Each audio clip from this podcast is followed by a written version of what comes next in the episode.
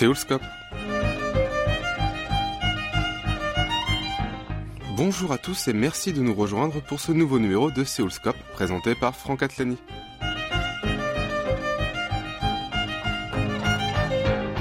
Cette semaine, nous sommes allés à la rencontre de Goyang Lim, qui organise depuis 10 ans le Festival du film français de Jeju. Lors de sa dernière édition, qui s'est tenue à la fin de l'année dernière, une quinzaine de films ont été projetés à plus de 5000 visiteurs, afin de découvrir beaucoup de volets du cinéma français, et ceci pendant 5 jours. De passage récemment dans la capitale, elle nous a accordé un entretien. Elle commence par nous en dire plus sur son festival. Le Festival du film français de Jeju a différentes sections. Bon, les sections de long métrage et les sections de court métrage. Euh, pour les différentes sections de long métrage, euh, chaque année, à peu près 15 films. Hein. Par exemple, la section s'appelle euh, Facette de France, film indépendant français, et En famille, Autre nom de l'amour, etc et pour montrer quelles sont la, réalité et la vie quotidienne des Français, par exemple. C'est justement pour montrer euh, différentes facettes de culture française. Voilà. Et euh, pour euh, les sections de court-métrage, jusqu'à la 9e édition 2018, et les sections de court-métrage aussi étaient non compétitives. Mais pour célébrer vraiment la 10e édition, et le festival a créé euh, la section de compétition, justement, de court-métrage. Et c'était vraiment un défi. Et euh, pour euh, les sections de court-métrage, jusqu'à la 9e édition 2018, et les sections de court-métrage aussi étaient non compétitives. Mais pour célébrer vraiment la 10e édition, et le festival a créé la section de compétition, justement, de court-métrage. Et c'était vraiment un défi. Goyong Lim nous parle à présent de son équipe, notamment d'une personne dont le nom vous sera familier puisqu'il a été invité dans cette émission. Oh, j'ai vraiment de la chance d'avoir vraiment une belle équipe. Euh, parmi eux, euh, Sébastien Simon, qui est euh, programmateur pour les courts-métrages depuis 4 ans, depuis 2015-2016. Et c'est lui qui fait la programmation de courts-métrages et en dixième édition en 2019. C'est grâce à lui vraiment que euh, la section de compétition de court-métrage euh, a été organisée avec un grand succès. Sans lui, euh, la section de compétition de court-métrage n'a pas eu lieu.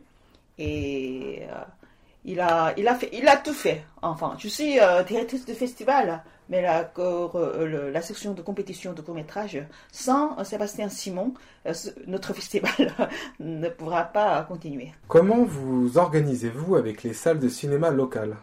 Ah oui, ça c'est toujours le problème, le salle de cinéma. heureusement, il y a une salle que le festival peut louer gratuitement parce qu'il y a une salle qui s'appelle le Centre de cinéma, cinéma et Centre culturel de Jésus voilà, qui est euh, offert euh, par le gouvernement local. Donc, euh, y a un événement cinématographique, les habitants de Jésus peuvent, demander la location gratuite. Mais ce n'est pas suffisant, justement. C'est pour ça, à chaque année, il faut une salle, meilleure salle, avec le système de projection performante. Et donc, c'est payant aussi. Ça, ça prend euh, pas mal de, frais euh, dans le budget, mais euh, il fallait assumer. Votre festival est-il subventionné par des mécènes privés ou publics? Oui, il y a la subvention publique, parce que le festival passe le concours pour obtenir la subvention du gouvernement local, gouvernement de Tijú. Et une partie, c'est par les mécènes grâce aux mécènes privés ce sont mes amis, c'était petites euh, entreprises euh, qui ont vu déjà euh, cette, cette routine, cette, voilà, qui n'était pas facile du festival. Donc, ils ont envoyé la, donation justement avec grand plaisir. Et c'est grâce à eux le festival a pu arriver jusqu'à la dixième édition. Vraiment, je les remercie profondément il arrive en courant derrière moi. Padam, padam, padam, il me fait le coup, tu souviens-toi. Padam, padam, padam, c'est un qui me montrait du doigt. Et je traîne après moi comme un drôle d'erreur. Cette heure qui sait tout par cœur. Parlons un peu de vous. Euh, vous parlez très bien français. Où et comment avez-vous appris la langue de Molière? Ah, Ça fait déjà presque 40 ans, exactement 40 ans que je parle français. En, en 1979, j'étais en terminale. Et déjà, euh, des années 70, euh, j'ai appris le français à l'école. À l'époque, euh, au lycée, les, les, lycéens coréens étaient obligés d'apprendre une autre langue étrangère qui n'est pas anglais. justement, j'ai choisi le français comme son langue étrangère. Et moi, je crois que j'étais vraiment une, bonne élève. Et quand je suis entrée à l'université, tu vois, hmm, en 80, et bon, je n'ai pas hésité de choisir le français euh, comme ma spécialité pour, euh, pour la licence. Et qu'est-ce qui vous a convaincu de vous intéresser encore et toujours plus à la culture française? Bah, Tout le monde me demande pourquoi tu, es toujours intéressé à la culture française, aux Français, etc. Bah, alors, en un mot, je peux dire euh, c'est la diversité de culture française qui m'a fasciné, mais qui me fascine toujours. Et le côté. dans la culture française, chez les Français que j'ai trouvé, euh, de mon côté, justement, c'est euh, le côté de la tolérance. Ça veut dire euh, l'ouverture aux différentes cultures, aux, autres cultures, et la curiosité aussi aux différentes cultures. Et les Français, ils, ils, ont, ils ont moins de, comment dire, moins de blocage, ce qui est différent de leur culture. Ce qui est différent de, leur culture. Et donc, je peux résumer la diversité de la culture française, la curiosité des Français, et attitude ouverte aux différentes cultures. Et ce qui m'a aussi marqué, ça convient aussi avec mon température, la festivité des Français. Alors, vous enseignez actuellement le français à Jeju. Euh, quelle sorte de cours proposez-vous à vos élèves? Ah oui, j'enseigne le français à l'Université nationale de Jeju. Il y a deux cours de français de base c'est un cours de français de base, euh, grammaire en, général. Mais l'autre euh, cours, euh, c'est le français, apprendre le français avec les chansons. comme je suis musicienne, aussi pianiste, j'aime beaucoup chanter. Donc, pourquoi pas offrir un, cours de français en apprenant la chanson. Et la troisième cours, c'est le cours de la culture française dans différents aspects de la culture française, par exemple apprendre Paris, donc les arts, la musique, euh, comment je pourrais dire, la décentralisation de, la France, euh, le système administratif, et euh, ONG, et l'éducation, système éducatif aussi, la France et l'Union européenne, enfin tout ça. Et donc, ce ne sont pas un cours professionnalisé. Donc, pour, pour faire coûter, justement, entre guillemets, les différents aspects de la culture française. Et pour les jeunes de Jeju, qu'est-ce qui est le plus dur pour apprendre la langue de Molière, justement? Pour tous les Coréens, l'anglais, euh, euh, c'est un peu le point de repère euh, comme langue étrangère, n'est-ce pas? Et eux, ils comparent l'anglais et le français. Madame, pourquoi en français on, on, prononce comme ça? Ah, Madame, pourquoi en français il y a toujours les articles devant le nom? Vous voyez ça? Et voilà, la grammaire en comparant avec euh, l'anglais, il trouve que c'est euh, plus difficile euh, que l'anglais, mais justement, j'explique. Parce que vous avez appris d'abord l'anglais depuis l'école primaire, donc presque 10 ans. Pour vous, langue étrangère, c'est l'anglais. Donc ce n'est pas ça. Hein. Il y a beaucoup de langues étrangères sur Terre. apprendre une autre langue, ça veut dire vous avez vous, vous apprenez l'autre culture.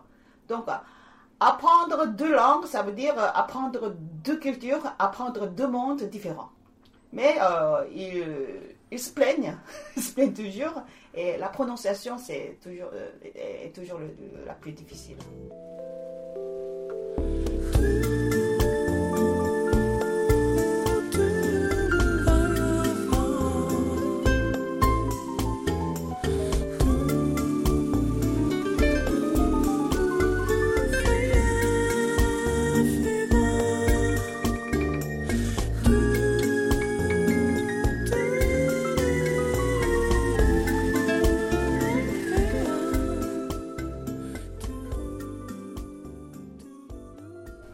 Vous êtes vous-même originaire de Jeju, n'est-ce pas? Et pour ceux qui ne connaissent pas cette île, qu'est-ce qui fait que Jeju est unique pour vous? Bah, Jeju, c'est l'île de beauté de la Corée, hein, comme la Corse. Et euh, ce n'est pas seulement la beauté euh, naturelle euh, qui fait la différence, voilà, qui, qui, rend unique l'île de Jeju pour tout le monde, pas seulement pour moi. Et l'île de Jeju, c'est une île volcanique. Hein, et c'est une île où il y a des, beaucoup de plantations de mandarines, hein, des oranges, et des paysages avec des, des plages de plein de lave, des grottes, qui est nominé par l'UNESCO comme euh, patrimoine euh, naturel de l'UNESCO, comme ça. Donc c'est un, je peux dire, euh, l'île de c'est un gros cadeau pour tous les Coréens, aussi pour, ouais, pour tout le monde, et un trésor. Très attachée à son île, Go Young Lim est aussi très engagée comme citoyenne active dans sa communauté dans le but de préserver ce qui fait l'âme de son île, selon elle. Mais le meilleur encore, c'est de l'écouter à ce sujet. En dixième édition, euh, euh, j'ai fait encore un nouveau challenge. J'ai organisé la section de jeunes publics euh, dans une école primaire qui est l'école qui, est datée déjà de 1907, c'est-à-dire l'école qui a la plus longue histoire sur toute l'île de Jeju. Euh, en plus, c'était mon, mon, école aussi. Et euh, enfin, il y a encore une, histoire. Hein. Pourquoi j'ai choisi cette école hein? Parce que le festival, de, festival de, film français de Jeju a commencé avec un, but de réanimer le vieux quartier de la ville de Jeju.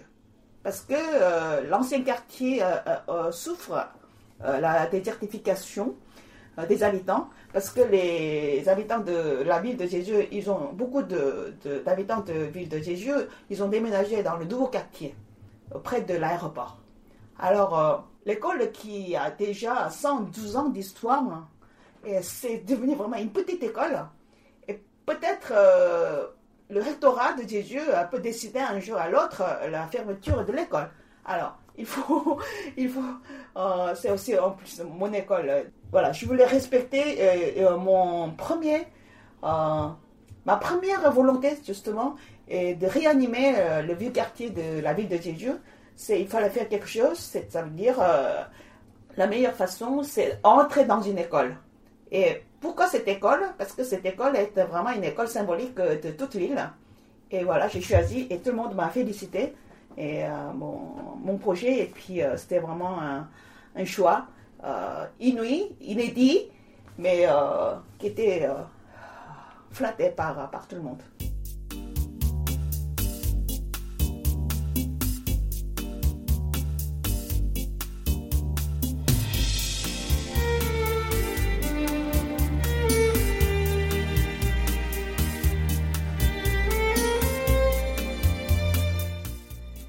Rappelle que vous êtes sur les ondes de KBS World Radio et notre invitée de ce vendredi 10 janvier 2020 est Go Young Lim, enseignante de français et fondatrice du Festival du film français de Jeju.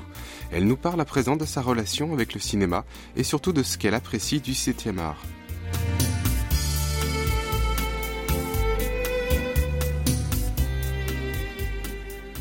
Un oh, film français qui m'a beaucoup marqué, et des années 80, c'est 86 ou 87, au revoir les enfants de Louis Malle.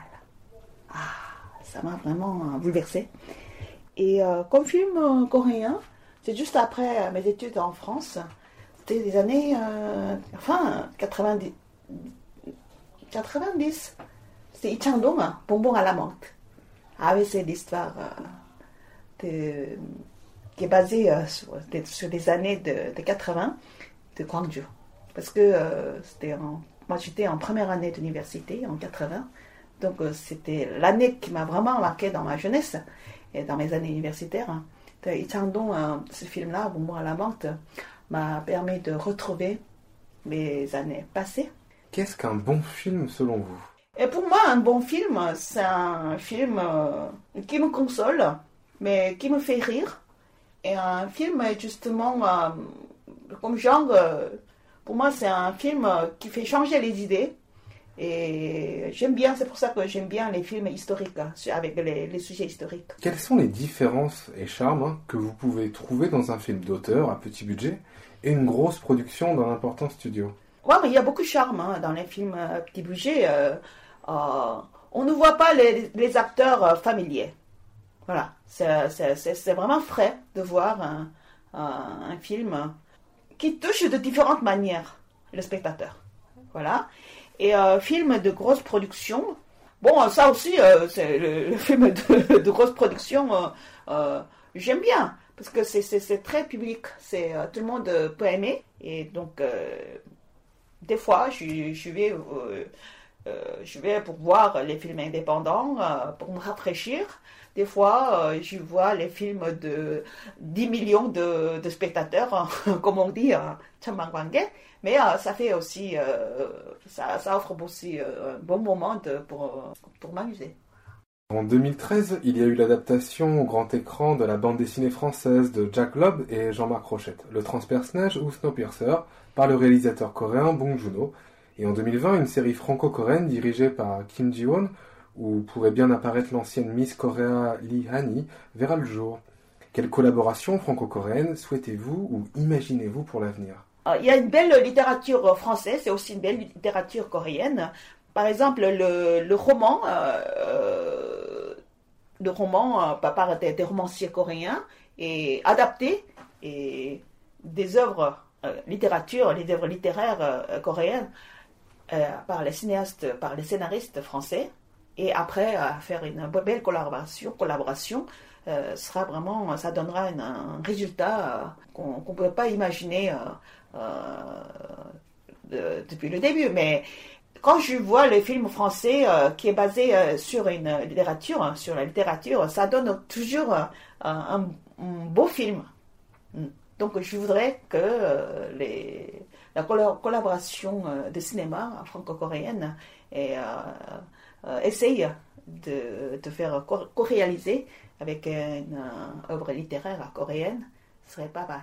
En 2020, Alain Chabat, que l'on voit en gros plan sur l'affiche de votre festival, sera à Séoul pour une collaboration avec Beduna dans Hashtag Je suis là, un film d'Éric Lartigot.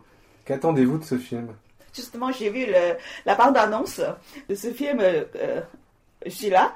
Et c'est vraiment drôle de voir euh, Alain Chabat, mon acteur préféré, et euh, qui parle français avec Beduna. je crois qu'ils ont fait une conversation par, par Internet.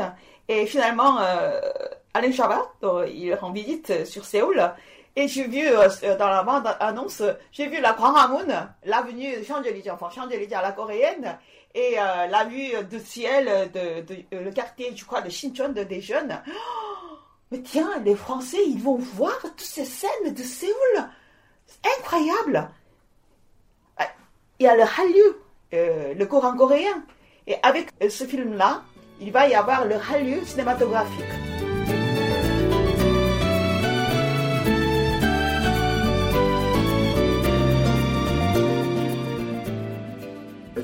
Presque le temps de nous quitter, quelles sont les ambitions pour l'avenir du Festival français du film de Jeju?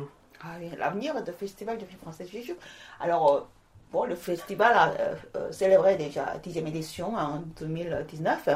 Je voudrais que le festival du film français de Jésus continue encore 20 ans, 30 ans, 50 ans, 100 ans, pourquoi pas, euh, même si je serais morte.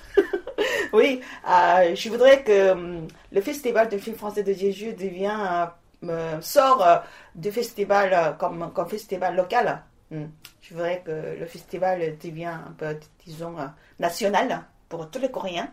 Et enfin, qu'est-ce que nous pouvons vous souhaiter pour cette nouvelle année? Je voudrais que vous me souhaitiez hein, une euh, belle année, bonne santé. Eh bien, on vous le souhaite sincèrement. Merci. Alors, Go Lee, merci pour cet entretien et nous vous souhaitons beaucoup de succès dans votre vie personnelle et pour votre festival. Ah oui, merci et, euh, de m'avoir invité sur euh, Seoul Scap. Hein.